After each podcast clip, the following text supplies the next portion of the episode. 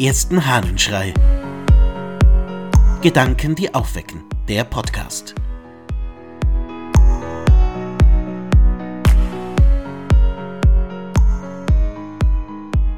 Wohlwollen hilft. Aus der Schrift von den Pflichten der Kirchendiener des Ambrosius von Mailand. Wohlwollen pflegt selbst dem Zorn das Schwert zu entwinden. Wohlwollend macht, dass des Freundes Wunden nützlicher sind als freiwillig gebotene Feindesküsse.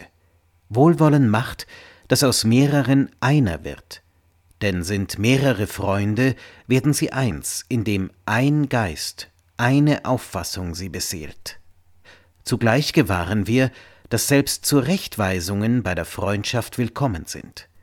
Sie haben ihren Stachel, schmerzen aber nicht. Wohl treffen nämlich die Strafreden unser Herz, doch das besorgte Wohlwollen erfreut uns. Wohlwollen, was für ein Wort. Wenn jemand einem anderen wohl will, Gutes will für den anderen, ihm, ihr alles so wünscht, dass es gut ist. Und genau dieses Wohlwollen erfordert Ambrosius von Mailand für das Zusammenleben. Wer den anderen wohl will, der wird etwas Gutes mit ihnen anfangen. Und das Wohlwollen treibt selbst die Schwerter aus den Händen. Wer es mit den anderen gut meint und genau das auch zeigt und umsetzt, der entwaffnet.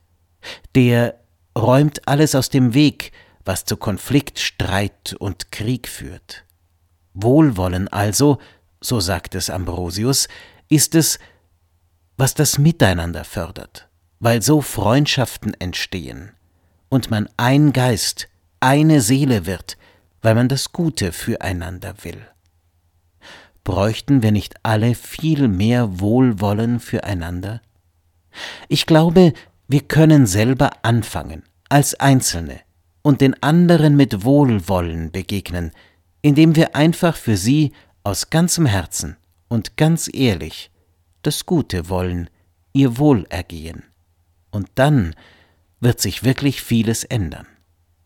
Wenn wir einander genau mit der Haltung begegnen, dass wir einander wohlwollen, dann wird ganz viel Frieden entstehen können. Machst du mit? Willst du auch eine Person des Wohlwollens sein? Ich will mich darum bemühen.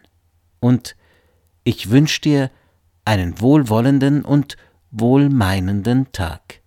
Dein Ludwig Waldmüller.